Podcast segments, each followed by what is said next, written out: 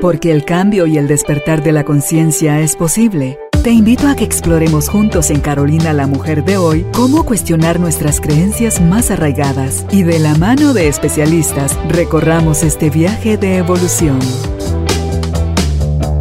Bienvenidos. Tribu de Almas Conscientes, bienvenidos al estudio de Carolina la Mujer de hoy, felices de seguir aprendiendo, tomados de la mano de los expertos todas estas nuevas miradas que tienen que ver con la crianza positiva, con el amor, con el aceptar a los hijos como ellos son, siempre nos vienen bien. Si ya nuestros hijos crecieron y estamos empezando en el rol de ser abuelos, bueno, pues también ahí nos vienen bien. Vamos a corregir lo que a lo mejor por no tener el conocimiento lo hicimos de una forma más dolorosa, tanto para nosotros como para nuestros hijos Hoy la experta Wendy Ortiz viene a platicarnos sobre cuál, cómo y de qué forma puede darse esta nueva mirada a la conducta de nuestros hijos. Así que si tus hijitos o hijitas, independientemente de la edad que tengan, tienen un comportamiento que no estás avalando, ¿cómo haces tú para que tus hijos se porten bien? Ahí vamos a definir hasta qué es portarse bien y qué es portarse mal. Si estás listo, estás lista, bienvenido, bienvenida, empezamos.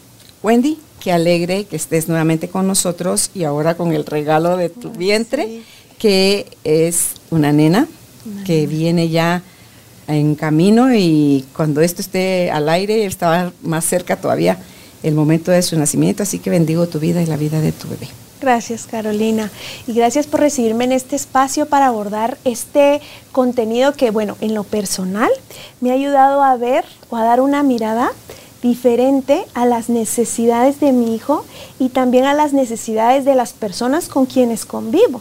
Porque todo esto que vamos a platicar está pues basado en ciencia eh, y también basado un poquito en la experiencia que he tenido en estos años de querer eh, cambiar pues los patrones y sanar la relación con mi hijo. Y es, está basado en psicología adleriana, que es lo que fundamenta la disciplina positiva. Y vamos a hablar un poquito de, algunas, eh, de algunos aspectos de la parentalidad positiva. Y es dar una mirada nueva o más bien más amplia a lo que es la conducta porque a veces, eh, bueno, yo cuando comparto con padres les los invito a ver la conducta como los Thundercats, más allá de lo evidente, ¿verdad? Ver más allá de lo evidente, porque a veces nos quedamos en la conducta y es ahí cuando empezamos a premiar todo el tiempo, castigar todo el tiempo, y nosotros planteamos desde disciplina positiva, de psicología adleriana, que el premio y el castigo es desalentador en el largo plazo porque lo que hacemos es que condicionamos las respuestas, pero no habilitamos al niño eh, en lo que le hace falta. Es decir, ¿qué le hace falta a un niño que tolera poco la frustración, o a un niño que está mintiendo, o a un niño que da respuestas hirientes a sus padres? ¿Qué le está haciendo falta a esta criatura? Cuando yo solo me quedo en la punta del iceberg, que es la conducta, pues entonces ahí es donde yo empiezo a dar interpretaciones erróneas o limitantes. Es que, ay, es que me está probando. Es que ya me tomó la medida. Es que me quiere enojar. Es que tiene algo contra mí. O empezamos a generar culpa, ¿verdad? Ah, es que yo no lo he sabido acompañar. Probablemente yo no he sido un buen padre, una buena madre, ¿no? Y es que cuando los, eh, nuestros hijos, los niños y los adolescentes, muchos, aunque ya sean grandes, Carolina, 19, 18 años, a veces no no han desarrollado o fortalecido la habilidad de llevar lo que sienten, lo que necesitan o lo que viven a la palabra. ¿sí? Eh, hace poco me daban un ejemplo, por ejemplo, un niño de dos años que había llorado todo el día en el daycare, ¿verdad? Entonces le pusieron carita triste porque se había portado mal. Su mami me llama muy angustiada y me dice, mire Wendy, yo le quité, le borré la carita porque, ¿verdad que no se portó mal? Claro que no. Lo que sucede es que solo vemos la conducta, pero o tenemos pedagogía o didáctica, pero no tenemos desarrollo infantil. Entonces le digo yo, es un niño preverbal que no te va a, no te va a decir, no dormí bien, me duele mi estómago, maestra. Eso lo que va a hacer es que se va a comunicar a través del llanto. Tú tienes razón, o sea, escucha tu corazón de mamá, no se portó mal. ¿Qué edad tenía ese bebé? Dos años. Mi vida. Entonces, es preverbal. Entonces... Tache a la maestra. A la maestra le ponemos. A la maestra. A la maestra. Entonces te digo que todas estas eh, técnicas de modificación conductual son desalentadoras y además son, eh, son injustas ante la figura del niño, ante la dignidad del niño. Mm. Otros malos manejos, por ejemplo, dejarlos sin recreo o castigarlos que no vayan a la actividad, nos, nos limitan a ver qué podemos hacer para que entonces sí el niño fortalezca las habilidades. Y no es que nosotros los vamos a habilitar, porque ellos ya lo tienen, solo es que lo vamos a fortalecer, lo vamos a alentar. Entonces cuando hablamos de buenas y malas conductas, solamente es donde utilizamos premios y castigos. Hay profesionales que te dicen, eso es mentira, es marketing. No se puede educar sin premios ni castigos. ¿Por qué pensamos que entonces no, no vamos a educar? Vamos a dejar que todo pase como sea y no vamos a orientar, acompañar, reorientar o fortalecer. Y no es así. Entonces, eh, desde disciplina positiva usamos estrategias para poder, primero, darnos cuenta, ver más allá de lo evidente, qué es lo que estamos necesitando, qué está necesitando la situación. Y es hermoso porque entonces eh, nos movemos en un terreno que es gentil, amable, pero también es firme. Entonces la amabilidad no es permisividad, y la firmeza no es hostilidad, es consecuencia. ¿Verdad? Porque si yo amo a mi hijo, el niño necesita eh, suelo y alas. ¿verdad? Entonces el amor es el suelo y las alas va a ser el orden social, la firmeza con amor que yo le puedo dar. O sea, cómo acompañarlo a que entienda que hay un orden social, ¿cierto? ¿Cómo lo puedo acompañar para que se sienta seguro conmigo, que sepa que hay una conexión emocional con mamá, que soy amado incondicionalmente? Entonces, fíjate, eh, disciplina positiva o psicología adleriana plantea que Jane se nos enseña, no hay niños malcriados, hay niños desalentados. ¿Sí? ¿Cómo es un niño desalentado, Carolina? Ese niño que está etiquetado. Otra vez lo mismo, ya no puedo esperar nada de ti, porque no eres como tu hermano, cuando estamos criticando todo el tiempo, comparando, cuando como padres y madres tenemos las expectativas por las nubes, ¿cierto? Y entonces estamos todo el tiempo comparando al hijo real con el hijo ideal. Entonces el niño se empieza a desalentar porque empezamos desde que somos pequeñitos a crear algo que se llama la lógica privada desde la psicología adleriana. Es decir, cómo yo estoy asimilando primero que soy yo en relación a cómo me tratan cómo es el mundo, si yo vivo en un mundo hostil, donde me casan todo el tiempo, donde me comparan con mi hermano, y qué necesito yo hacer para sobrevivir, digamos, en un ambiente cuando es muy hostil, el niño sobrevive, ¿verdad? Y aquí es donde vemos, eh, digamos, eh, todas estas conductas de afrontamiento agresivas, hostiles, ¿no? Eh, hirientes, o el niño prospera. Cuando el ambiente es seguro, contenido, el apego está fortalecido, el niño va a prosperar en el mundo. Y prosperar no significa que va a ser el mejor, que va a ser excelente, que no va a cometer errores, que siempre lo va a hacer bien, sino que se va a sentir seguro y confiado y va a desarrollar algo que nosotros llamamos sentido de capacidad ante los retos, que va muy relacionado a la resiliencia. Entonces, psicología adleriana postula la mala conducta, y decimos entre paréntesis, porque cuando vayamos a, desarrollando más el tema nos vamos a dar cuenta que realmente no existe la mala conducta. Nosotros lo vemos como estrategias de afrontamiento.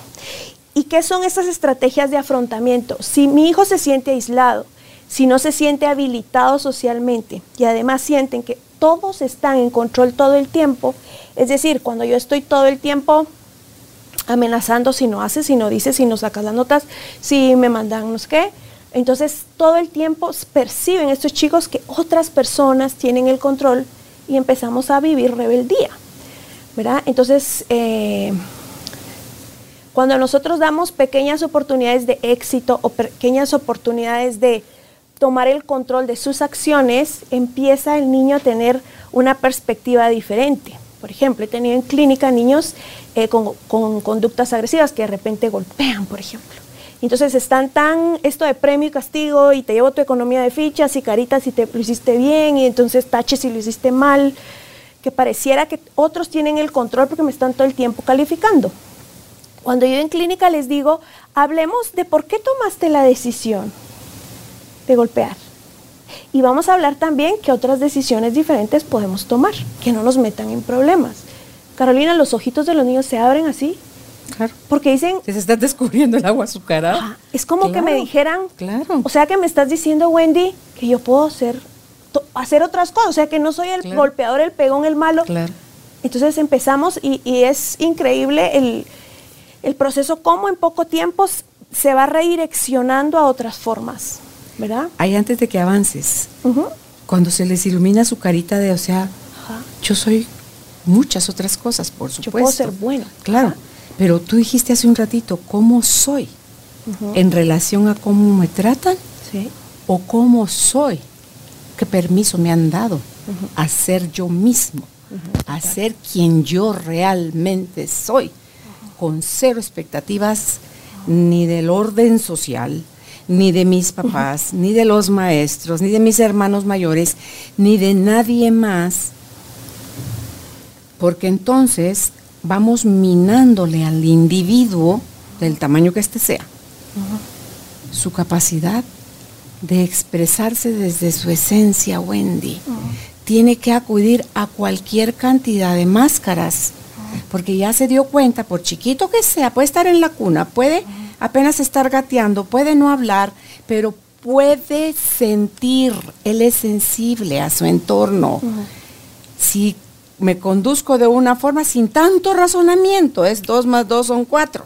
O sea, sin tanto razonamiento, si yo hago tal movimiento, tal gestión, tal cara, pego en la cara, tiro el juguete, qué sé yo, cuál sea la lógica del razonamiento mínimo que podemos tener en ese momentito, pero yo creo que es grande, porque el niño, cuando es chiquito, su no es un no determinante. El bebé que no se quiere ir contigo te da, te hace, te- Sí. se gira, Ajá. se prende a la mamá. Ajá. O sea, él sabe que ahí a donde lo quieren lanzar, él no quiere ir, o ahí donde lo quieren arrebatar, él no quiere estar. Punto. No está loco, no es que no tenga reglas sociales, no es que sea un inadaptado, no. Él sabe, él, su alma es quien lo guía y está en total conexión con eso. Pero se ha dicho tanto en cualquiera que sean los, las formas, las disciplinas de crianza de hijos, Wendy, que hay que hacer individuos que quepan en cajitas. En las cajitas donde están el montón de gente, de los lindos, de los adaptados, de los buenos, de los que sí pueden, de los que no pueden. Y cada vez tú ves que vienen niños al mundo con capacidades distintas Sí. Y la capacidad distinta no te hace ni fuera de, no- ni que te saliste de la olla o que tenés un problema o que sos un inadaptado, es que yo creo que todos estos niños están viniendo porque urge esa desadaptación social rígida en la que hemos venido evolucionando para que nuestras mentes se abran un poquito más, Wendy, y nos reconectemos al amor y a la aceptación del niño por lo que el niño quiere, puede, sabe, gusta o le da la gana ser, Ser. y hacer. Wendy. Entonces, cuando, cuando nosotros, como yo soy, en relación a cómo me tratan, si me trataron con palo, no solo voy a ser rebelde, voy a ser pegón, voy a ser abusiva, voy a ser controladora, voy a ser manipuladora, voy a ser eh, todo lo que le estás huyendo. En todo eso me voy a convertir. Pero si a mí me tratan ya como un ser digno, completo, maravilloso, por lo que yo soy, con las capacidades que ya tengo, y me estimulan las capacidades que yo ya Sí. naturalmente traigo. Mi hermano puede ser una flecha para el fútbol, Ajá. Pero a mí eso no se me da y también soy varoncito. Entonces, no me metas al equipo de mi hermano, mamá, ni me metas a hacer las mismas cosas que mi hermano, porque a ti eso te facilita el no salir a investigar en qué tú sí eres bueno. Entonces digo yo, "Ah, la chucha". de verdad, Wendy, hace un par de días estábamos cenando con mi marido y hacíamos toda esta reflexión de en la crianza de los hijos, todos los errores que uno ha cometido, Wendy, por generaciones, que uno dice que lo hace por amor, pero no lo hizo con amor. Entonces, eh, no se trata de que nos demos por mi culpa, por mi culpa, por mi gran culpa, no. Se trata que digamos, "Ch, yo me perdono, yo tú no tenés idea de la cantidad de cosas que me he tenido que ir a perdonar a diferentes etapas de mi vida siendo hija, o a mis etapas diferentes de mi vida siendo yo ya mamá, esposa, conductora de este podcast, amiga, lo que sea que tú querrás, porque todo lo hacemos desde el nivel de conciencia que tenemos. Y entonces no es que yo ya me gradué de la universidad de tal o cual cosa, si no lo aplico porque no me hace sentido, si no lo aplico porque eso mi alma me dice, dale, dale, dale, que por ahí es, solo estoy llena de conocimiento. Pero de ahí me hago bolas a la hora de salir a la vida. y, sufro, y como no es suficiente con que yo sufra, jódete porque te voy a hacer sufrir sea, a mi entorno, yo lo voy a hacer sufrir también. Todo lo que no he resuelto en mí, de mi niñez, mi entorno me las va a pagar. O sea, ahí es donde yo lo voy a ir a cobrar. Los platos que la gente a mi alrededor no rompió, yo ahí se los voy a ir a pagar. Y duele, Wendy, que con nuestros hijos sea donde pasamos las facturas más caras para que ellos las paguen. Sí. Sí, es, es total lo que dices, es es con ellos donde a veces pasamos factura de, nuestro dolor, de nuestra herida, ¿no? Desde la carencia. Y es algo que también es importante, ¿no? Es como decir, eh, ay, todo el tiempo estoy gritando, soy un padre agresivo, ¿verdad? Entonces nos quedamos con el iceberg, solo con la puntita, la ¿verdad? Entonces es que tal vez la paternidad no es para mí, o tal vez es que no nací para esto, pero no vemos más allá de lo evidente, no vemos la profundidad, no eh, no, pues sí, no nos damos permiso, no nos hemos dado cuenta que podemos ver de dónde viene la herida, que es esto que me detona de mi hijo, porque lo que te detona, bendito sea, porque es ahí donde puedes sanar. Es como la lucecita que te da, ¿no? Entonces, eh, por ejemplo, mi hijo cuando, mm, ay, el carácter fuerte, ¿verdad? Unos berrinches, yo tuve que ir a ver cómo me abordaron a mí, no fue muy efectivo, tuve que trabajarme, sanar y me llevó años, Carolina años, ¿no? Y eh, hasta que uno se da cuenta, uno puede, eh, la pregunta que hacen la mayoría del tiempo es, ¿cómo se hace para frenarse en ese momento cuando ya el sistema nervioso está desregulado, cuando ya tú estás muy frustrado? Y es aprender a decirte a ti mismo, ok, paremos aquí. Mira a tu hijo, mira las manitas, mírale cuántos años tiene, eh, escúchate qué es lo que te está frustrando, qué es lo que te está doliendo, qué necesitas. Y ahora sí, que tú ya te escuchaste, te detuviste, vamos a decidir como, como le decimos a un niño, ¿por qué tomaste esa decisión? ¿Qué otras decisiones pudiste haber tomado? Y ahí es donde vamos ganando conciencia. Y algo bien lindo que trabajamos es esta capacidad de ser intencional en cómo yo quiero manejarlo. Y cometemos muchos errores, sí, pero también para eso está la reparación, la restauración y también fortalecemos habilidades en nuestros hijos cuando les decimos, mira, sí lo siento, pero yo ya estaba muy irritada o ya, ya yo ya no podía más, ¿verdad? Entonces, por ejemplo, eh, algo que me, pasó hace poco fue, eh, mamá, tengo tarea, solo te quiero preguntar si vas a tener paciencia para hacerla conmigo o no. Entonces le dije, mi hijo, mira, yo creo que sí, pero si cualquier cosa yo me levanto, ya solo te superviso, o sea, me pone un límite, y el cual yo agradezco porque tiene razón, o sea, no está para que yo esté ahí de gendarme exigiéndole la perfección. Y también he tenido que trabajar en lo personal mucha tolerancia al error, ¿verdad? Que no la tenemos, porque ese, entonces yo ese escondido, es que nos castigaban, con el error nos castigaban. Ajá, era una, lo peor que te podía pasar era cometer un Hacer error. las cosas mal. Ajá, se te olvidaba una línea de la conferencia y ya te borraba todo. Claro, entonces es como, ya lo traemos, y entonces estos, estas nuevas generaciones vienen como con más flexibilidad a estas cosas, ¿no? O de repente mi hijo mismo me dice, yo creo que ya no estás haciendo como muy amable, ¿verdad, mamá? No, no estoy. Ahorita no, ya estoy molesta y así que voy a tomar un momento y yo retomo en 10, 15 minutos, cariño. ¿Verdad? Pero entonces ya te reflejan. ¿Por qué? Porque ellos ya identifican que la ¿Dónde la dignidad se termina? Y le diste el permiso, güey. Pues por supuesto, tú no lo ves. Pero si tú sos rígida, eso no lo ves. Eso como se veía en mi época. Ajá. Como insolencia, sí, como falta de respeto. Falta de respeto o he recibido retroalimentación que me dicen es que son hipersensibles porque no se les puede decir nada. Entonces cuando eh, empezamos a, evaluar y decimos, pero tú le hablarías, le pondrías estas normas rígidas a un adulto. No.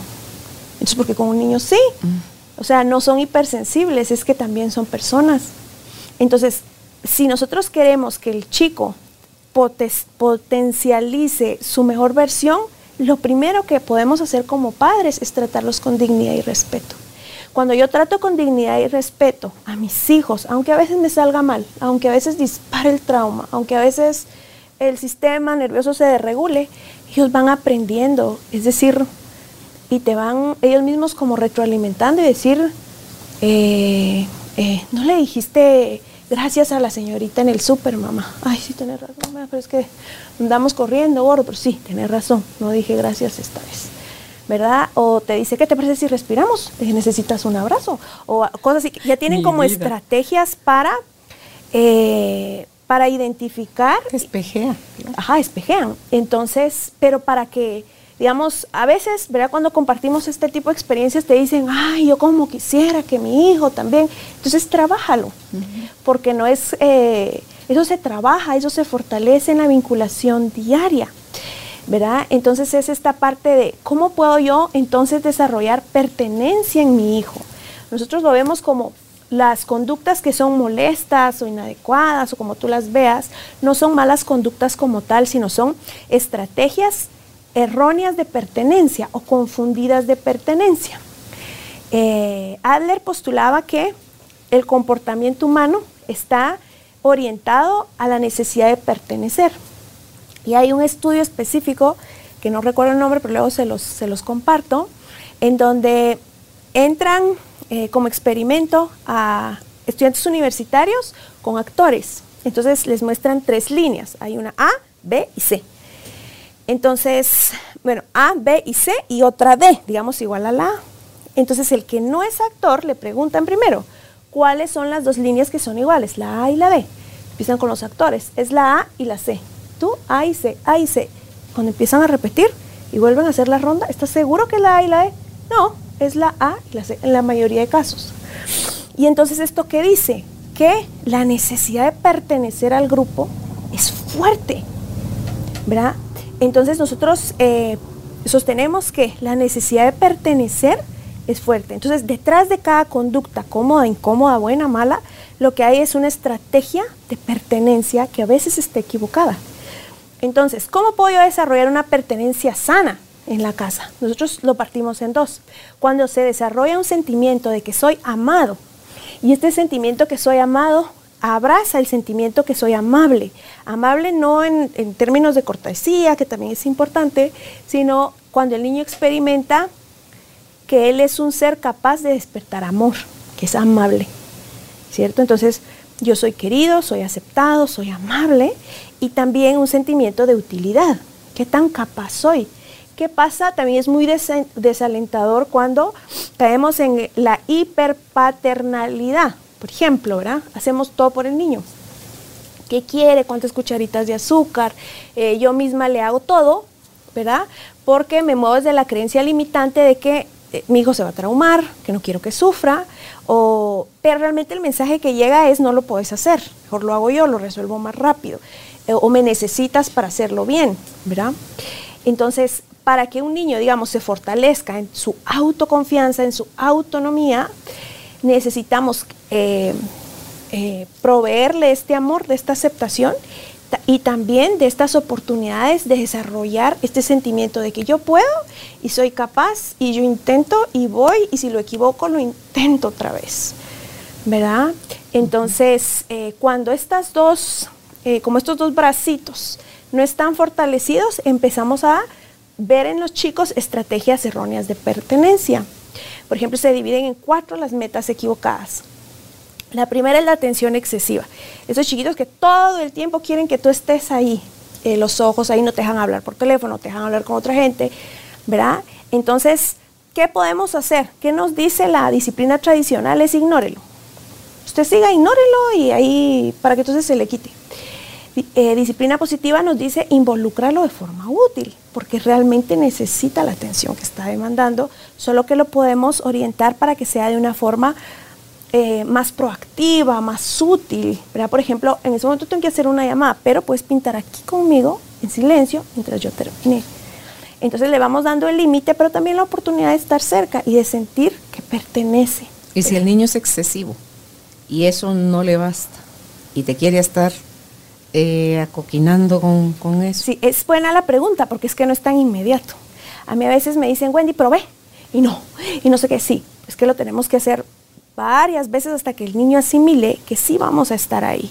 ¿Y por qué si yo tengo que hacer una llamada que es importante? Puede ser de trabajo, no es el chachalaqueadero de mis amigas, no. Es una llamada que es importante. Yo puedo decirle a la empleada, al hermano, a mi pareja, vémelo cinco minutos, necesito esta llamada. Y tú te retiras de ese espacio para poder hacer tu llamada claro, en paz. Y no tener al muchachito y mami, porque yo veo a las mamás que están en sus actividades sociales y el niño, no, lo acabamos de vivir el fin de semana con Álvaro. El niño le pegó a la mamá porque se sentó un momentito en la mesa nuestra que nos quería compartir algo. Porque le exigía, no le pedía, le exigía que se fuera a la mesa de ellos. De los niños, digamos. Donde estaba su papá, sus hermanitos, sus amiguitos, los papás de los amiguitos, estaban en una mesa, pero cuando nos vio se levantó a platicarnos que quería contarnos algo. Y lo primero que el niño hace, que ya está entretenida viendo, es darle el trancazo en la espalda. Y ella se voltea y se le pregunta, ¿por qué me pegas? Porque te, tú te, te venís a otras mesas y tenés que estar en la mesa nuestra. Y yo, ok. Entonces, dame un momentito. Necesito hablar con ellos, tengo que contarles algo que es importante para ellos. Ahorita estoy contigo y nos vamos a la mesa. Le pareció fantástica, por supuesto, la respuesta, o sea, cero, tache, no. Y empieza a sacudirla, a jalonearla, y a darle, y digo yo, Dios mío. Entonces, me metí, me metí y le dije, ¿te puedes aguantar un momento? Tu mamá quiere decirnos algo importante de un médico a mi esposo y a mí. Y se me queda viendo porque no espera, para empezar, que alguien extraño, que alguien extraño, o sea, yo soy una total desconocida para él, le venga a decir eso. Y se quedó un ratito quieto. Pero le parece más fantástico el estar jodiendo a la mamá y ragarran, ragarran, ragarran. Yo digo, Dios mío, yo no sé si es la forma en cómo están educando ahora, porque se cumplió con el requisito de explícale. Para mí la explicación de ella estuvo completa y, no fue respetada. Y se confunde, Carolina, porque a veces pensamos que el buen trato, que el buen trato es permisividad y eso es maltrato. Si yo a mi hijo no le pongo el límite, entonces yo, el respeto mutuo no, no se vive, porque yo ella respeta al niño, pero el niño no te respeta a ti. Entonces hay mucha amabilidad, pero hay poca firmeza. La amabilidad respeta al niño y la firmeza me respeta a mí como papá, como adulto. Él te respeta a ti como papá. Claro, cuando hay firmeza. Por entonces yo me pude haber volteado y le pude haber dicho, alto con eso. Y ya te expliqué que voy a hablar un momento. Me das 15, 20 minutos y yo te voy a hacer aquí una señal cuando esté lista. Vas y te sientas, por favor, cariño. Yo sé que es importante. Claro, porque no, digamos, porque no ejercemos firmeza, únicamente amabilidad. Y cuando solo hay amabilidad, empezamos a tener... Lucha de poder. Lucha de poder, lucha de poder, porque entonces el niño no entiende dónde está el límite de mamá. ¿Me entiendes? Es la yo le puedo tronar los dedos a mi mamá, que mi mamá brinca a la altura que yo le digo. Y entonces vamos a lo mismo. Yo no haría, digamos, no tendría una conducta hostil con un adulto, tampoco con un niño. Tampoco le permitiría a un adulto que me esté zarandeando mi silla y me esté dando golpes en la espalda, como tampoco se lo permito a un niño, porque ahí es donde nosotros les enseñamos este orden social del que yo te hablo. O sea, tú no puedes pedir algo así. O sea, no puedes usar esas palabras para pedir. Yo puedo validar que estés frustrado, pero groserías no vamos a hablar. Y puede valer ahí, por ejemplo, si ella se hubiera levantado de la mesa y nos decía a nosotros, me permiten un momentito, por, favor. Agarra al niño de la mano, se lo lleva a su marido y le dice, ¿me puedes hacer favor de detenerme? A, lo llama por su nombre. Eh, estoy con fulano y fulana, en un momento estoy de vuelta. Totalmente, y ahí está. Y ahí el papá lo tiene que retener, no se le tiene que ir para ir a seguir jodiendo a la mamá. Claro, y ¿sabes qué es lo que pasa? Ahí entra la complementariedad en la crianza y en la pareja.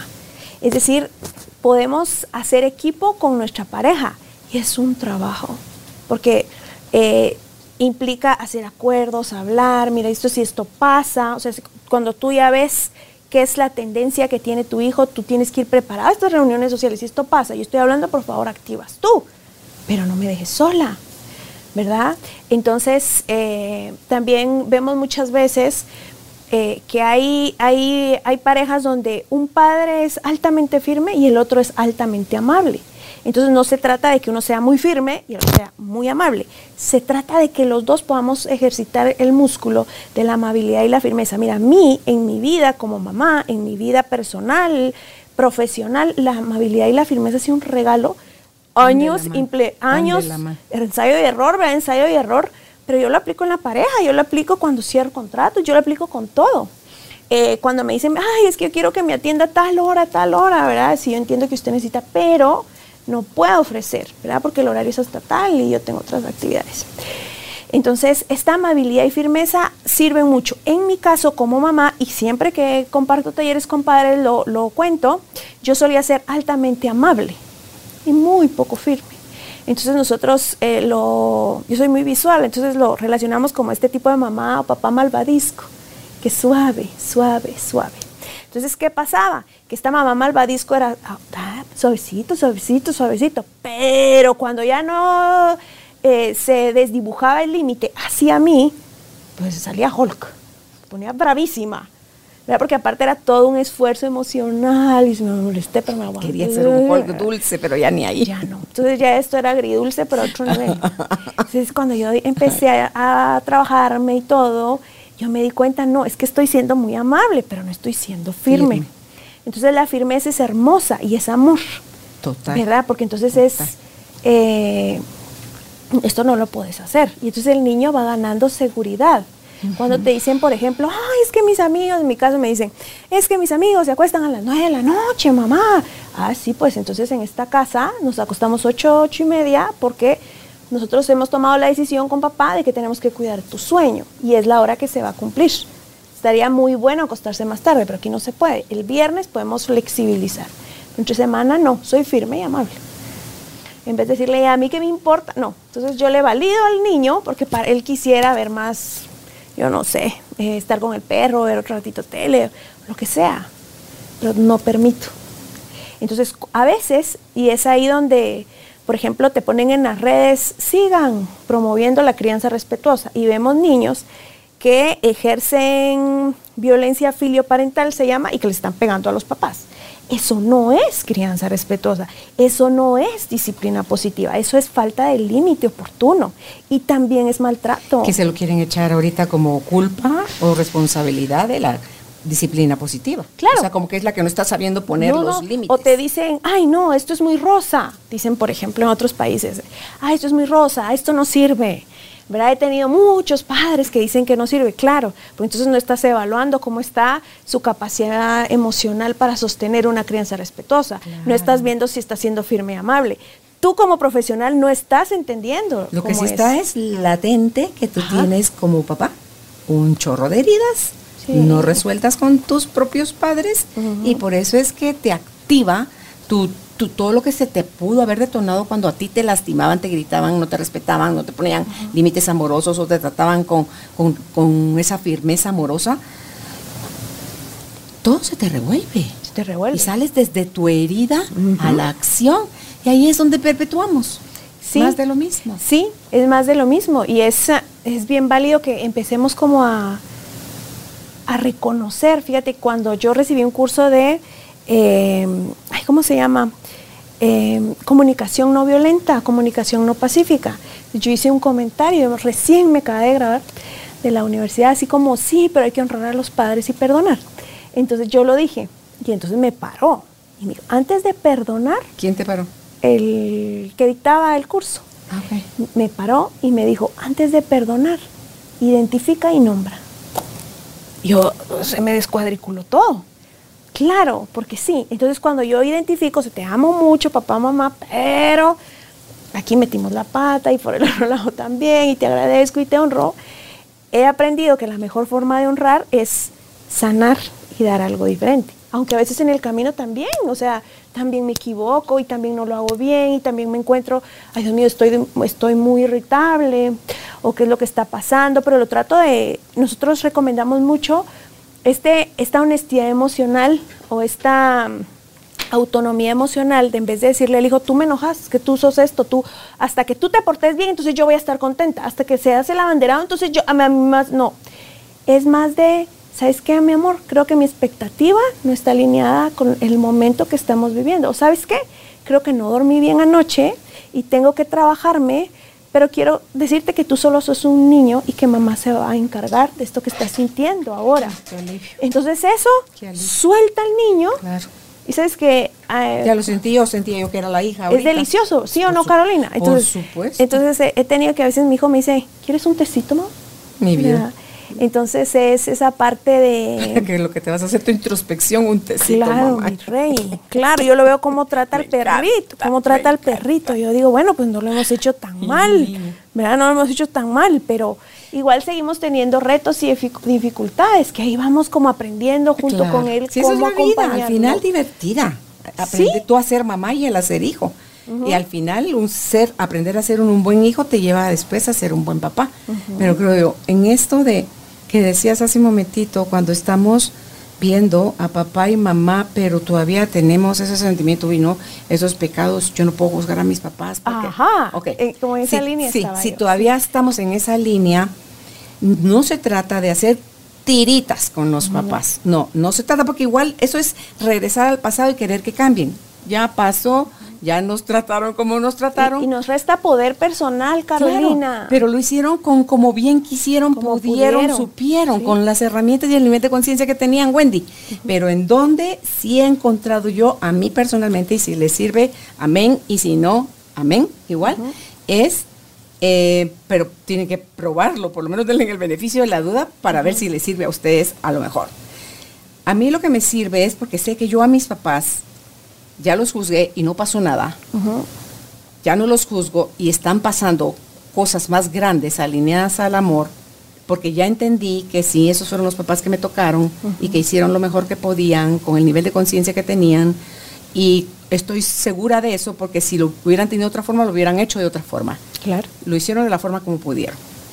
Entonces, eh, pero sí me voy a ver a mí en mis diferentes momentos, etapas, de cuatro, de cinco, de seis, de siete, si te puedes ir de año en año o de situación en situación que vaya aflorando, donde me veo a mí, yo me bajo a ponerme a, las altura, a la altura de la Carolinita de cuatro años y le digo, Carolina, perdónate, hiciste lo mejor que pudiste con el nivel de conciencia que tenías, las herramientas y el conocimiento que tenías. Interpretaste de papá y mamá tal o cual cosa eso no es cierto. Esa verdad, yo ya no me quiero seguir comprando todo ese tipo de cosas que yo interpreté, porque las hice mi verdad. O sea, me llevé yo a mí misma a perpetuar mi herida, Wendy, porque nadie me enseñó de otra forma. En la iglesia no enseñan eso, en el colegio no enseñan eso.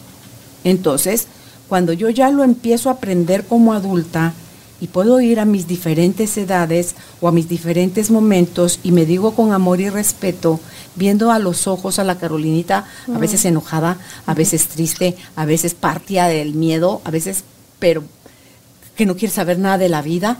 Y la digo y la tomo por sus hombros y la veo lo más amorosa que la puedo ver. Y le digo, Carolina, perdónate hiciste lo mejor que podías con el conocimiento que tenías, con la interpretación que le diste a lo que te pasó, a lo que te, te hicieron sentir según tú. No, tú, en tu sentir nadie te hace sentir. Tú elegiste sentirte así. Porque había otras formas de sentir, había otras formas de pensar. Y tú hiciste lo más amoroso que pudiste contigo. Perdónate. Entonces, mira, Wendy, se dan esos momentos donde yo veo a la Carolinita viéndome, confiando en lo que yo le estoy diciendo, porque se lo estoy diciendo con todo mi corazón.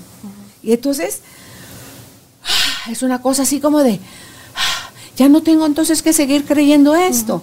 Pero resulta que también lo creía a los 7, y lo creía a los 12, y lo creía a los 17, y lo creía. Entonces me voy después con la de 7, y me voy con la de 12, y con la de y me voy con todas las fases de Carolina, que una misma creencia, ah, no, ya lo sané en la niña de cuatro años, ya los demás se jodieron. No, ahí puede estar la de siete, la de doce, la de diecisiete, todavía, y, a mí, ¿cuándo me vas a venir a pedir que me perdone?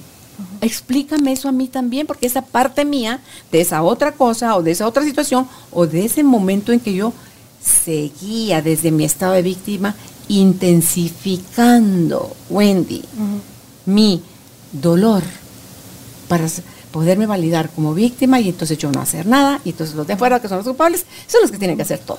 Entonces a mí eso me ha ayudado tanto a dejar a mis papás y también voy y, les digo a cada uno de ellos, perdónense, porque estoy segura, Wendy, que cuando hicieron lo que hicieron también ellos también sentían dolor. Sí, Entonces, perdónense. De uno en uno se los digo, mami, perdónese, porque usted hizo lo mejor que pudo con el conocimiento que tenía y el nivel de conciencia que tenía. Y ahora sé que desde ese espacio usted me amó con todo, lo que pudo, con todo. Entonces, mira, eso nos da a ellos también, aunque hayan trascendido Wendy, porque al final todos estamos conectados, esa información de ellos está en nosotros, es darle permiso a esa información de ellos en nosotros de también perdonarse. Y entonces, Wendy, lo que te da es una paz. Te libera, ¿verdad? Sí, y te, da una sensación de conexión, una conexión más profunda con el amor que antes nunca nadie me lo había enseñado, Wendy. Entonces digo yo, y no me importa los años que, llevo en terapia. Hubiera seguido otro tanto igual y no hubiera pasado absolutamente nada si no lo hago, estos ejercicios, con esta conciencia que ahora tengo. Entonces, hoy te puedo dar yo, hoy puedo dar yo fe de la diferencia que es, más allá de ir a terapia, es el quererte hacer responsable de tu historia, de tus heridas, que poco a poco la vida se va a encargar, te ama tanto la vida, que se va a encargar en diferentes áreas de tu vida y en diferentes momentos de hacerte ver aquello que todavía está necesitando ser visto por ti para que lo atiendas, lo resuelvas, lo integres y pases la página. Pero ya la página al territorio del amor. ¿Verdad? Entonces creo yo que si a alguien le sirve, prueben, prueben porque si están criando hijos chiquitos o adolescentes en este momento, que es la otra etapa que le para el pelo a la gente, es, eh, se van a dar libertad, primero a ustedes, y el espacio desde donde van a salir a la paternidad es un espacio con más comprensión, con más amor, con más luz, con más claridad, Wendy. Sí, sí, Entonces vas a poder ser firme, pero amoroso. A poder, yo siento que la palabra también es elegir. Vas a poder elegir. Desde la conexión emocional contigo, tu historia y ahora con el, la vida nueva, la vida que empieza. Y todo el tiempo estamos eligiendo, Wendy. Todo. Aunque no estés consciente, estás eligiendo. Como tú dices, desde niños, nosotros hacemos esto que, que, nosotros nombramos con la lógica privada, desde que somos niños, nosotros tenemos nuestras propias percepciones desde el niño que somos, desde la persona del niño. Nosotros vamos construyendo como nuestra realidad. Entonces regresar a, entender, a escuchar esas interpretaciones y a darle en amor algo nuevo al niño que fuimos, es un paso importantísimo. Si queremos, digamos, dar algo diferente a nuestros hijos. Y es como cuando decimos, nos va a tocar maternarnos de cierta parte otra vez, ¿verdad? Eh, y otra cosa que esto, toda esta línea amorosa y respetuosa me ha regalado a mí es darme cuenta que tenía que aprender a contenerme sola. No podía, y era adulta, y era psicóloga, y me costaba mucho. Cuando uno anda somatando a vos, diciendo... Puro muchachito. Claro, claro. Claro. Entonces, eh, y era así, ¿verdad? De que es que por la culpa, y es que porque no hicieron, y es que porque falta, y es que. No, es que porque cálmate. es que eso no se quita porque ya tienes más años. Es que porque cálmate. Entonces, es, es, esa parte de sí podemos eh, trabajar en esa parte de autogestión emocional. Mira, yo en mi línea de, trabajo lo pongo en mi casa y también comparto y, y genero, ¿verdad? Y todo. Pero esa parte, cuando yo me di cuenta, no, a mí me falta gestión emocional. Vamos a estudiar la gestión emocional. Y es increíble cómo podemos a veces, y de hecho mi proyecto se llama así, Creciendo Juntos, porque crece el niño y crece uno de adulto. Cuando uno se, mete mm. así, se sumerge. Y ahí es donde vemos la conducta, ¿verdad? Cuando yo me quedo en el iceberg, solo en la conducta, yo estoy como modificando. Pero cuando yo me sumerjo al mundo emocional, yo aprendo mucho, yo crezco fortalezco mis habilidades parentales. Es decir, ¿qué me está haciendo falta ahora a mí para acompañar a este niño que necesita fortalecer la honestidad o que necesita fortalecer su regulación o que dicen, yo no sé qué necesita fortalecer tu muchacho. Pero cuando tú le dices a un padre, tu hijo no es malo. Jane Nelson nos dice, cuando usted ha probado mil veces lo mismo, no es que usted sea un mal padre o que su hijo sea malo, es que la herramienta que está usando no es la necesaria, no es la efectiva. Y hacemos mucho la analogía de, cuando tú tenés tu casa y tenés una casa de herramientas y solo tenés un martillo, todo empieza a parecerse un clavo. Si yo solo tengo el castigo, el castigo, el castigo, todo, castigo aquí, castigo allá, no comió castigo, no castigo, castigo. Entonces, como decimos en Chapín, se curten. Y eso es cierto. ¿Por qué? Eh, castigame, pues sí, quítame unas dos semanas la tele, ¿verdad? Y me dice, mira, bueno, qué grosero, ya no ni, le importa. Claro, porque es que no es lo que necesita. Mm. Y además hasta ya desarrolla como estrategias para resolverlo, yo no sé. Pero es esta parte de cómo está mi caja de habilidades parentales. Entonces, si solo tengo un martillo, ¿qué tal le ponemos la tuerquita? ¿Qué tal le ponemos, no sé, porque si se te arruina el grifo, el martillo no te sirve.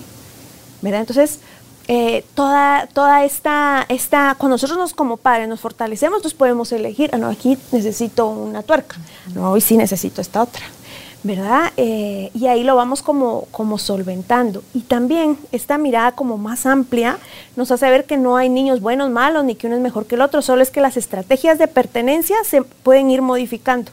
Por ejemplo, hay una que es muy linda, que es la estrategia equivocada de venganza. Entonces, estos niños que te dicen, eres mala, mamá, qué bruja, no me gustas. Y uno dice, ay, ¿cómo va a ser si yo le pongo la lonchera, le hago los miquitos, los cositos, esas loncheras preciosas? ¿Qué hacen, verdad? Y te odio, mamá. Te odio. que te están diciendo con la mirada y el tono de voz. Claro, entonces uno dice, ay, qué mal criado, qué hecho mal, y la culpa. Entonces, la disciplina positiva y la psicología adleriana nos dice, tan mal como te hace sentir lo que dices, está sintiendo él. Entonces nos invita, valida sus emociones pero también ponerle límite, ¿verdad? Si tú no validas las tuyas, ¿cómo le vas a enseñar al pobre pato que las? ¿Verdad? Entonces todo empieza y, y también, eh, me olvidó el nombre ahorita, pero hace un ejercicio bien lindo que dice, la disciplina tradicional va así y la disciplina positiva va así. Entonces cuando hacemos este ejercicio corporal, todos se quedan tiesos así. Y les empiezas a preguntar, pero no me tengan miedo, les digo yo, solo es que está, nos están... ¿Qué los pones a hacer con la mano sí, aquí? como dice en, México, nos están cayendo los 20, pero, pero es, le ponemos la mano aquí porque la mirada entonces está puesta en nosotros, ah. en que el, el cerebro es un espejo. Y que todo lo que tú querés regalarle en fortalecimiento de habilidades a tu hijo, el primero es somos nosotros. Entonces, para yo poder leer, y empezamos porque habemos muchos adultos, yo era uno, un adulto así también, que no sabemos, es que no me dice, bueno, yo le digo, mi amor, pero ¿qué estás sintiendo? Y le digo yo, es que tal vez no sabe ponerlo en palabras. No sabemos nosotros, imagínate. Entonces, mm. nos vamos mucho a lo corporal. Yo veo que tu ceño está fruncido, parece que estás molesto. Y las palabras que estás usando no son respetuosas. No tengo por qué escucharlas ¿Quieres que hablemos de esto? En un contexto más respetuoso, más relajado, lo vamos a hablar. Pero así, yo no estoy dispuesta a escuchar. Pues a veces pensamos es solo decirle, mi amor, no te enojes, te odio, no te enojes, mi amor, te ves feo. No, no, así no es la disciplina positiva. Es firmeza amable, intencional, porque yo tengo la, la tuerca, lo que le hace falta. Entonces te das cuenta que el niño no es malo y tú tampoco sos mala mamá, solo que está tan abrumado y el cerebro es inmaduro que lo lleva a eso. Pero entonces, ¿qué necesitamos habilitar? Esa honestidad emocional. Que el niño que tú le des el chance de decir, ahorita no quiero hablar, mamá, estoy molesto. Ok, déjalo. ¿Qué les dice la disciplina positiva a las mamás que necesitan que los hijos las necesiten? Ay, ve a terapia, creo yo, ¿verdad? Porque es que es, sí, porque ya no sería una, una cuestión de, de, tanto de, sino de sanar el vínculo, de, de dónde viene mi carencia como persona. Y eso nos vamos dando cuenta cuando empezamos a implementar y por eso cada vez que te dicen no funciona es una oportunidad. No es para que lo dejes de implementar, es para decir, bueno, vamos a ver qué es lo que nos está frenando o en qué trampa estamos cayendo para poderlo resolver y ejecutar desde la intencionalidad.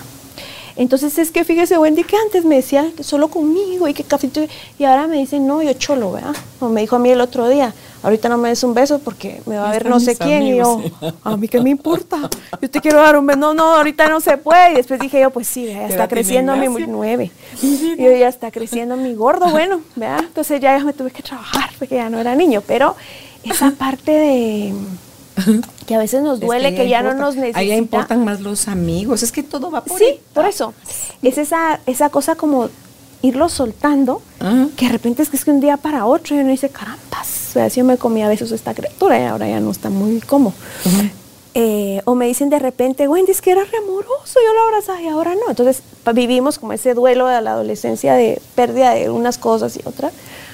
Pero es, eh, ¿qué es lo que yo estoy buscando en la, en, la, en la persona de mi hijo que yo podría eh, trabajar para sentirme, no tener esa necesidad de que el niño ¿Qué pasa me necesite? En un individuo que de niño era súper cariñoso y todavía adolescentón era cariñoso, pero ahorita ya tiene 21, 22 años y que le toquen no le encanta.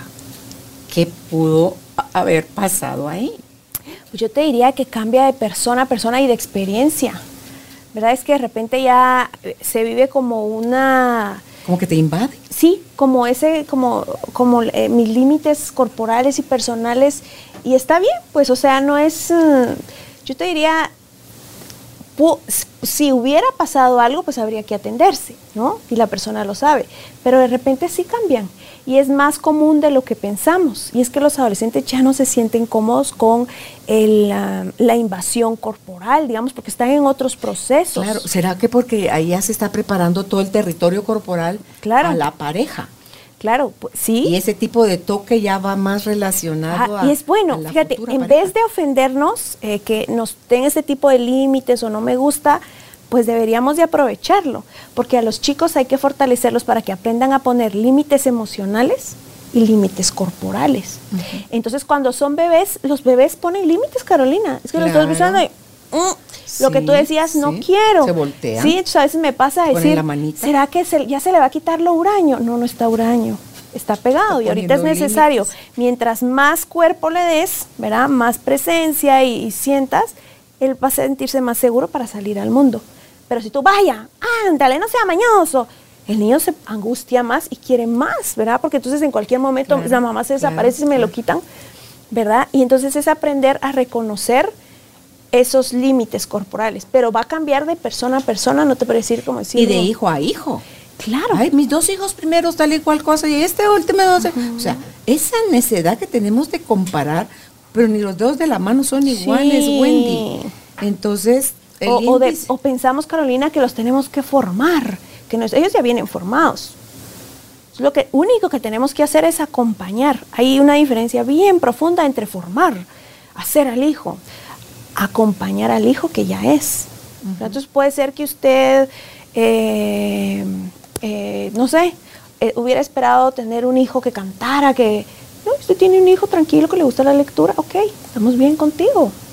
Y entonces vamos a fortalecer ¿Cuánto les cuesta a los papás renunciar a sus expectativas para dejar al hijo ser el hijo? Es complejo el proceso, porque primero tenemos que llevarlo a la conciencia. Es que, es que, no si eres te tú. si te, se te llena la alcancía de 20, dirían los mexicanos, ahí es como que más fácil soltar al hijo, dejar al hijo ser el hijo, lo que él claro. quiera. ¿Sabes qué? Ahí es donde entran otra vez las estrategias de pertenencia. Porque si yo aprendí a pertenecer solo si era el abanderado, entonces yo soy cuando soy el mejor. Tengo reconocimientos, tengo esto, Entonces yo soy buen padre solo cuando mis hijos son exitosos y que es el éxito, son los mm. mejores, son sobresalientes. Si no son así, entonces yo como padre no estoy sintiéndome perteneciente.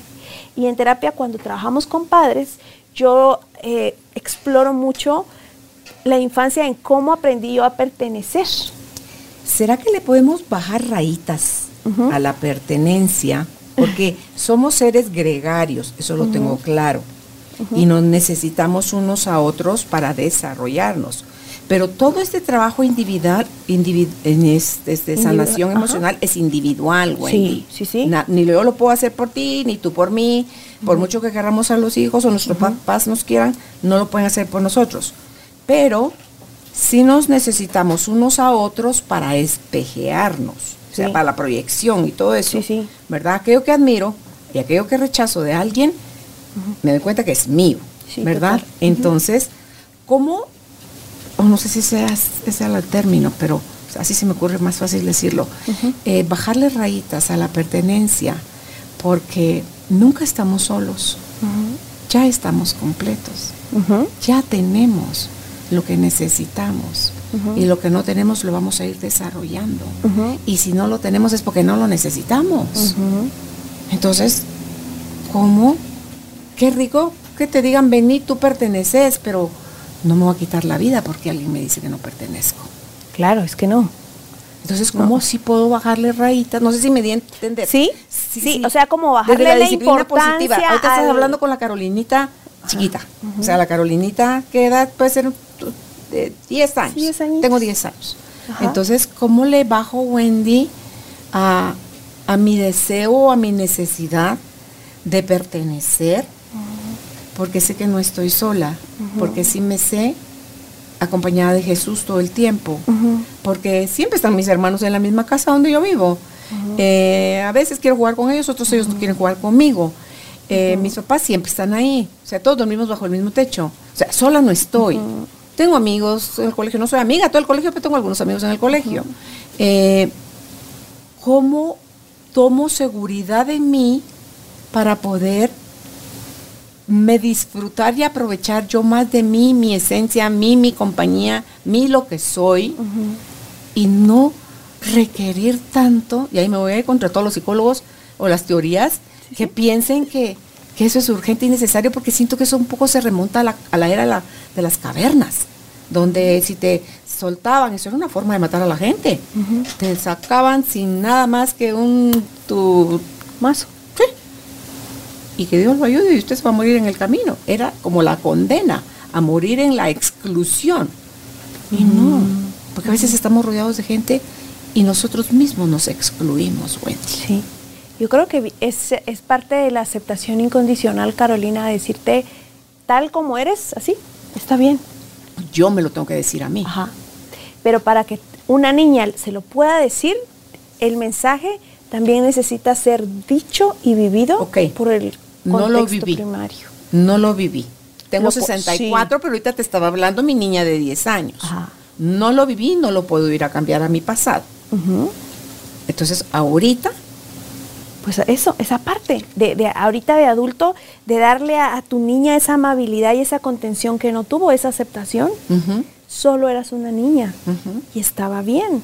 Y nos pasa también, Carolina, con nuestras versiones, o a mí me pasaba con mis versiones previas, cuando tenía menos conciencia, menos conocimiento. Y hay una frase preciosa que no me recuerdo el, el- el autor que dice, sé amable con tus versiones pasadas, porque no sabían lo que ahora sabes. Por eso es que te digo que me voy a pedirles perdón.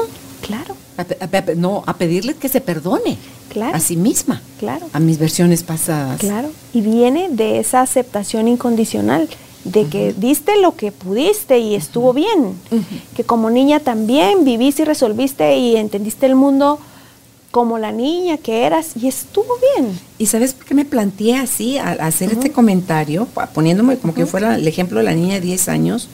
Porque estamos hasta el copete de justificaciones. No me dieron, no me lo modelaron, no me mostraron, faltó, me dieron de más, me sobreprotegieron, me hicieron inútil, o sea, si mucho, ¿por qué no? Y si eh, eh, porque te Poco. asfixiaron, y si poco, porque ahí donde usted quiere que yo la tenga ni que fuera maga, ok, pero no estamos ya más Claro. en ese personaje de 8, de 10, de 20. Ahorita yo estoy cada vez haciéndome más consciente de mis 64 maravillosos años.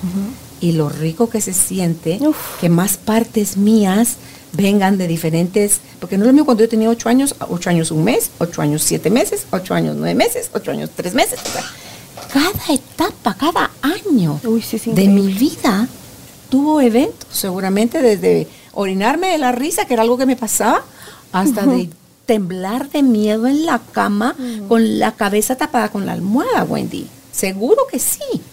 O dándole yo de trancazos a la cama o al cojín o a la almohada porque las cosas, pues, mi frustración, mi impotencia, mi no sentirme esto, no sentirme lo otro. Entonces, todos esos personajitos de Carolina están en Carolina.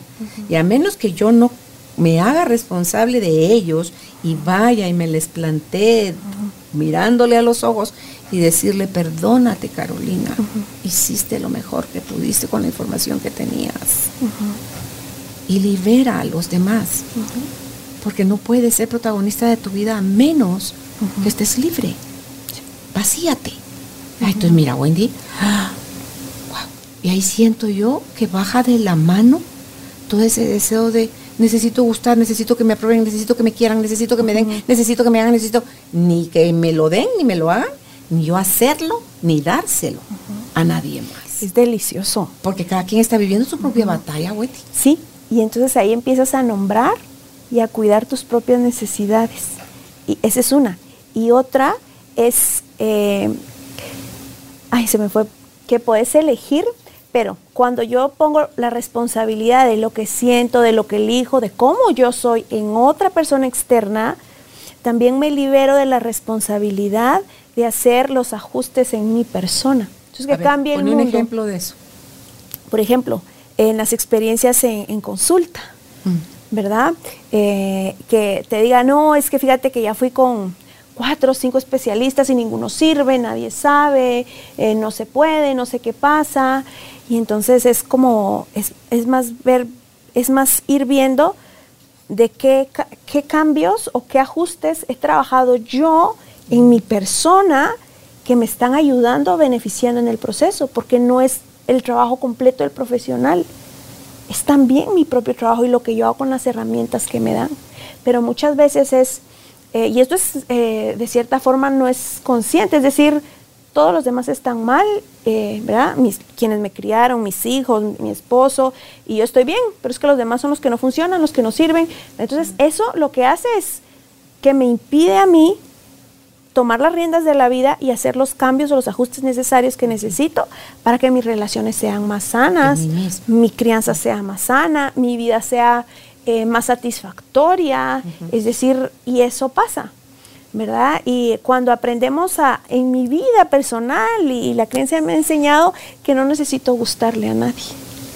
Entonces cuando yo sé que no necesito gustarle a nadie, entonces mi hijo y, y, mi maternidad me han dado el maravilloso regalo de poder elegir con quién quiero estar y con quién no, aunque hayan lazos familiares o no.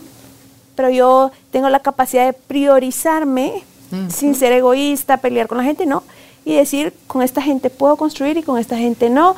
Eh, y ahí, sigan su camino. En, ese estado sí puede salir a amar al prójimo. Sí. De otra forma, ¿cuál amar al prójimo si ni siquiera se ama uno a sí mismo?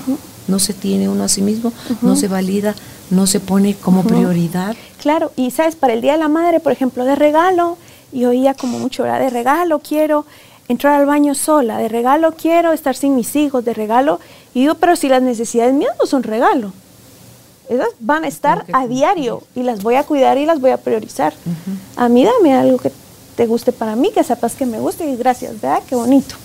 Un gesto de cariño, de amor. Pero entonces ahí es cuando no, no nos priorizamos o estamos en este afán de ser la super mamá, ¿verdad? O el eterno sacrificio, El eterno sacrificio, sí. Mira, la, de hecho la maternidad y la paternidad requieren cierto grado de sacrificio, porque sí lo requieren. Pero será sacrificio o será una entrega amorosa? Es una entrega sin esperar. Sí, es una entrega amorosa. Sí, yo no te digo, lo voy a hacer para que después me pague, para que después me cuide. No, en esa línea no. Pero yo sí te digo que a veces necesitamos priorizar y balancear muchas cosas cuando hemos decidido tomar el, el camino de, acompañar. Entonces, se implica en un modo sano y eh, en un sano equilibrio muchas veces. Y implica esta también esta entrega amorosa, ¿verdad? Pero cuando nos vamos ya que yo tengo que desaparecer, ¿verdad? Y ahí te voy a poner un ejemplo. En mi primer, ah, primer embarazo yo estuve sola con mi hijo y estaba en otro país y las líneas del tiempo se desdibujaban. Y recuerdo una vez que yo estaba en otro país y decía, ay, ya voy a cumplir, hace cuenta que 36 y me llama mi hermana Wendy, vas a cumplir 35.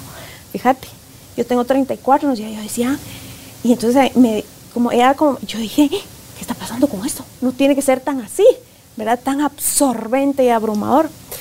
Entonces, en este nuevo embarazo yo quiero hacer, uh, esta nueva oportunidad de maternar, de hacer vida, yo quiero hacer las cosas diferentes a como las hice con el primero. Y si tuvieras un tercero, ¿lo harías diferente? Diferente, ¿verdad? es que es diferente personaje el que está llegando ahorita a tu vida. Es una Wendy diferente, ¿verdad? Amén de. Ajá, entonces eh, son cosas como que no, bueno, al final yo te diría hasta que no se pasa por ahí, ¿verdad? Uno no aprende como a ver qué quieres hacer diferente o, a, aprender a elegir. Siento que esta vez tengo como más conciencia de elegir qué quiero, qué no quiero. La primera vez no. Claro. Estaba yo como nadando, ¿verdad? O sea, yo no sabía ni siquiera lo que implicaba, porque te pintan como todo lindo, y no, yo no sabía lo que, lo que implicaba realmente ya estar en acción con un bebé que demanda todo el tiempo, y estar sola, que fue un error y que no quiero que, que vuelva a pasar. Pero, pero todo, todo y mucho nos implica a nosotros como ese trabajo personal. Por eso es que es sanador la maternidad, ¿verdad? Cuando queremos dar algo y no funciona y no funciona, entonces necesitamos que vernos. Claro, y, como decías tú, no te fijes nada más, ve más allá de la conducta, claro. porque la conducta de tu hijo que no estás aprobando te está mostrando algo tuyo, igual lo que estás aprobando te está mostrando algo que sí está resuelto en ti, y es que lo que hace tu hijo está o no identificado o relacionado con lo que tú esperas de él como persona. Y, también como yo lo acompaño. Sí, entonces, claro, entonces, date permiso a aprender, date permiso, si vas a cometer errores, de solucionarlos lo antes posible, porque no es aquello de que echando a perder se aprende, porque estamos hablando de individuos y lastimamos y lastimamos profundamente, nos lastimaron profundamente también y gracias a Dios existen todas estas herramientas para aprender a hacernos adultos responsables con la capacidad de ir integrando a ese bebé, a ese infante, a ese niño, a ese puberto, a ese adolescente, a ese adulto joven dentro de cada uno de nosotros, porque eh, si no lo hacemos así, sí está garantizado, porque eso es parte de las leyes del, de la naturaleza, de las leyes del universo, que es la ley del amor, es todo aquello que tú no sanes en cuanto a la paternidad, todo aquello que tú no sanes en ti, de tu relación con papá y mamá, se los va sí o sí a trasladar a tus hijos en forma de vida. Claro. Para ver si ellos sí pueden hacerse cargo de esa herida que viene muchas veces ancestral. O sea, viene de papás, abuelos, bisabuelos, tatarabuelos, etcétera. Entonces, más allá de quién fue, cómo lo hizo, cuánto dolió, si se valió o no se valió, es qué quieres hacer tú con tu historia en este momento de tu vida que estás criando hijos, si quieres repetir los mismos patrones o si quieres hacerlo de una manera, como ya Wendy lo dijo, de una manera em, amorosa, o sea, amable, que, que tiene amor, por supuesto, la manera que tiene fortaleza, firmeza, que también viene con amor, y luego la intención, o sea, esa intencionalidad que también venga del amor. Entonces son tres pilares sobre los, sobre los que se sostiene una crianza amorosa y entonces vas a ver cómo de repente, así como por arte de magia, tus hijos se empiezan a portar diferente. Sí, porque entonces eh, un niño malcriado es un niño desalentado un niño que se porta mal es un niño que se siente mal. Es cuando empezamos a alentarle, empezamos a aceptarle incondicionalmente y empezamos también a cuidar su mundo emocional, a dar estos cuidados del corazón, pues vamos a ver el cambio. Y sí, o sea, es como, ay, eh, ¿verdad? Vimos cambios al tal, tal, tal. Claro, ustedes los trabajaron. ¿verdad? Porque e, esa es otra parte. A veces pensamos que cuando queremos como modificar o hacer ajustes en la crianza, tenemos que convertirnos en otra persona.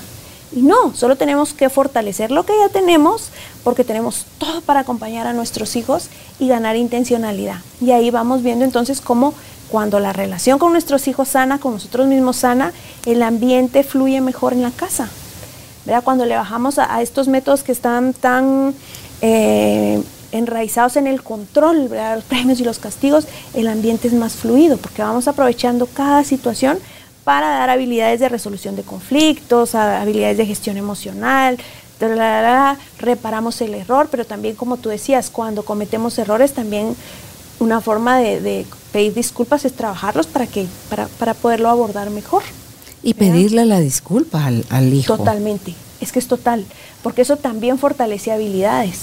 Es decir, a veces pensamos que, ay, que el respeto es miedo. No es, el respeto es que el niño pueda identificar la dignidad de, papá, ¿verdad? Y he trabajado con adolescentes y a veces hay grupos de adolescentes que les cuesta mucho ver la línea del respeto que me dicen, ¿qué, le, ¿qué pasa Wendy si le digo esta grosería a mi amiga? Entonces empezamos a ver, vamos a ver qué significa eso, cómo crees tú que se siente, ¿verdad? Entonces el adolescente piensa, ah, sí, no, ¿verdad Wendy? No, está chistoso.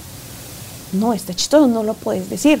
Pero el adolescente se confunde en la línea. a mí eso me llama poderosamente la atención, Wendy, como las chicas y las tiernas adolescentes permiten que los patojos las traten con groserías, como que fuera vocabulario masculino con el que suelen ellos tratarse entre ellos, tratan así igual a las amigas. Claro. Y no sé si porque quieren pertenecer o por qué. Esas mismas adolescentes te dicen, por ejemplo, cuando cometen un error, ay, sí, me van no sé qué en la casa. Entonces, no se vive respeto en casa o no hemos fortalecido esta habilidad, como te decía, de, de aprender a poner límites emocionales ¿Cómo, va a aprender un niño a poner límites emocionales cuando tú como mamá le decís, mira, en este momento no me estás hablando con respeto? Así que vamos a parar porque yo estoy sintiendo tal y tal y tal cosa y yo sé que tú puedes respetarme, solo que estás muy abrumado, frustrado ahora. Tampoco te puedo permitir que me hables así. Y cuando esos cerebritos ya están integrados en un momento libre de tensión y calma, lo hablamos, lo platicamos y el niño ahí se va a dar cuenta que sí hay un límite de respeto, que que cuidar. Pero entonces si nos vemos en la, eh, eh, como en la tarea de enseñarles a, nuestras, a nuestros adolescentes también que hay, un, hay una línea de respeto, de dignidad del otro, que también lo promueve la disciplina positiva, que es este respeto mutuo. O sea, por eso estamos viendo cómo ha subido el acoso escolar, porque es que no, es que no está chistoso. Yo les digo a los jóvenes que no está chistoso, chicos. Claro, entonces cuando empezamos a ver y entonces empiezan o esta, cómo solucionamos en casa también. Solucionamos desde la venganza, ah, no hiciste, ¿no? Dale, ahora te toca tal y tal. O solucionamos desde un enfoque más respetuoso de la solución que te hizo falta, como lo hubieras pedido, cómo vas a solucionar tú esto que hiciste. Tú lo hiciste. Tú le das la responsabilidad al hijo, o me dicen, a veces me ponen en las redes, pero ¿qué pasa en la vida real? No es no sé qué. La infancia es la vida real. No te vayas hasta el mundo adulto, es que la infancia es la vida real. Y entonces también la familia es un gimnasio, lo plantea Anabela Shackett, es un gimnasio de habilidades. La familia, porque entonces es, bueno, te mandaron nota del colegio porque hiciste esto, ¿cómo lo vas a solucionar? Dame ideas, que tú lo decidiste, tú lo hiciste. Entonces, ¿qué vamos a hacer ahora para esto? Yo te apoyo, pero no lo soluciono por ti. ¿Y qué pasa con los que te dicen, es que fulanito fue el que me dijo que lo hiciera? Que ni siquiera asumen que, aunque ellos llevaron la acción a cabo y obedecieron a otro como borrego. Ajá, es igual, devuélvele el poder personal a tu hijo y decirle, ¿y tú por qué decidiste si hacerlo? Es que te pueden decir muchas cosas, cariño. Y entonces también hablamos mucho de valores que son como esta brújula, ¿verdad? Esto en prevención al, acoso escolar, ¿verdad? Y los jovencitos son, la adolescencia es, es bonita, es compleja, pero es hermosa. Entonces te dicen, y tiene, son profundos. Entonces te empiezan a decir, no, que no puedo traicionarme a mí mismo. Entonces es como otro proceso de pensamiento hermoso ahí y yo digo, qué hermosos que son. Entonces en la casa tenemos oro. Y hay que, fíjate Carolina, a veces nos ocupamos en tantas cosas y no nos damos cuenta que los mejores años de nuestra vida están, de nuestros hijos están pasando y no nos sentamos con nuestros adolescentes a tener conversaciones profundas, a que se sientan validados, o con nuestros hijos a jugar un poquito, a veces estamos muy cansados, pues no se puede y pásame, a mí me pasa también. Pero esos pequeños momentitos de conexión que no van a regresar y que ellos va a fortalecer mucho el corazón de decir, no, el límite aquí es no. Porque entonces hablarle mucho eh, en esta sobremesa, ¿verdad? Yo promuevo mucho que no, no lleves el celular a la mesa, por favor, habla con tus hijos, mira los ojos, eh, hablen de lo que pasó, no usen la mesa para para hablar de algo que va a generar mucho conflicto, no. Los conflictos son oportunidades, entonces llevémoslos a la resolución de conflictos. Y entonces es mucho recordarle a los jóvenes que podemos resolver no desde la venganza de que me hiciste, ahora me la pagas, sino mucho desde el diálogo. La voz, usemos la voz, hagamos, fortalezcamos el buen criterio.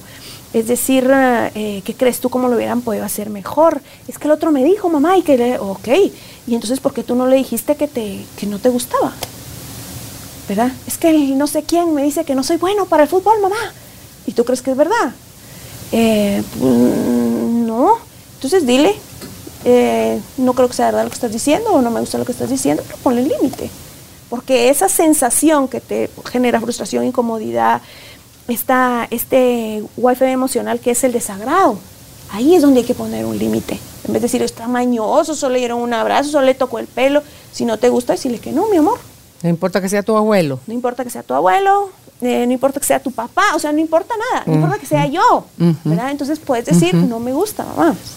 Y los límites corporales, que es no, es que, no, ah, los niños, sí que no, cariño, no. Entonces yo, por ejemplo, le digo a mi hijo, vamos a ir a esta fiesta, vamos a saludar, porque hay que saludar.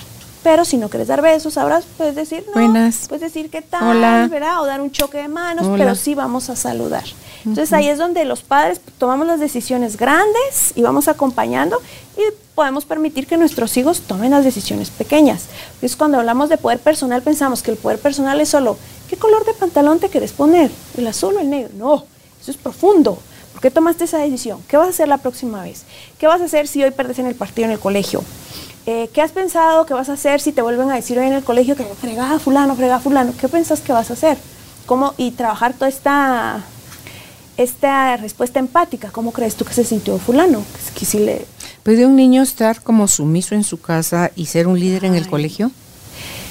Ah, es complejo, Carolina, porque para que yo llegue a ser sumiso, yo tuve que negarme muchas veces a mí mismo. En tu casa, pero en el colegio sí te atreves a ser tú. Porque a lo mejor ahí tienes un buen profesor o profesora que Puede ser, te apoyan, te estimulan. Y pasa a veces que me dicen, fíjate Wendy, que en la casa no llora nunca. Y con la maestra en el preescolar, por ejemplo, llora y llora. Bueno, se siente seguro con la maestra, por eso expresa. ¿Verdad? Entonces sí puede pasar eh, que muchos de nosotros nos tocó ser así un poquito sumisos eh, y desarrollamos liderazgo, pero ya cuando fuimos eh, como más propios o, o libres, ¿no? es complicado, pero puede pasar. O sea, yo te diría, no, no hay una regla, como si usted es sumiso y en el colegio no, depende mucho de la personalidad del niño y todo. Pero lo que pasa es que a veces cuando tenemos estos planes de crianza nos contradecimos porque queremos un hijo obediente, pero también queremos que sea crítico.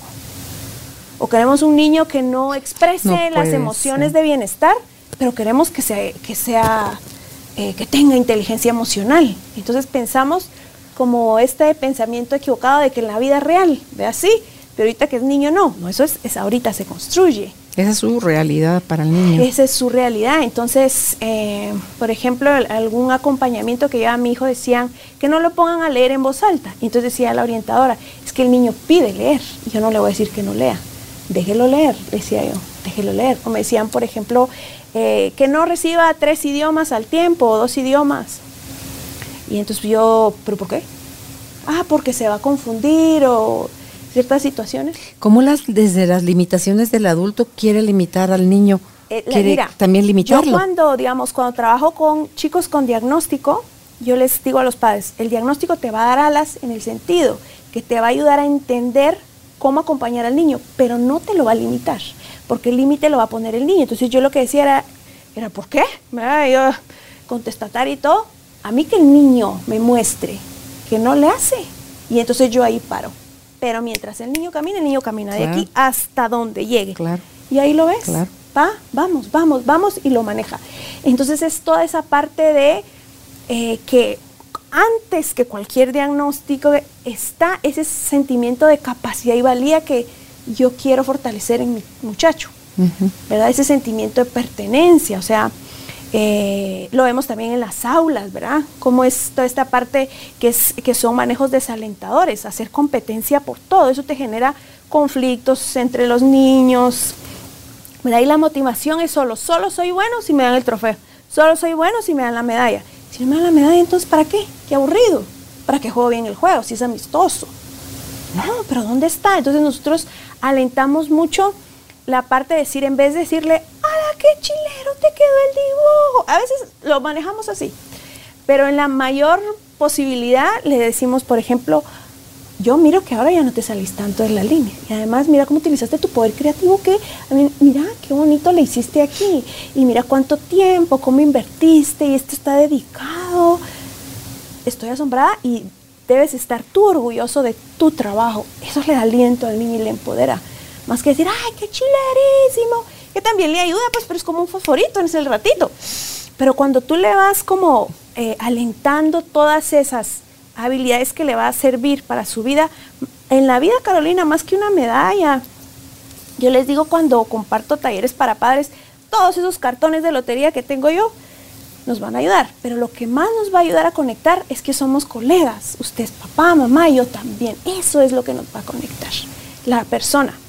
Entonces, digamos, para la vida en el largo plazo, que también promovemos no la crianza en el corto, sino en el largo.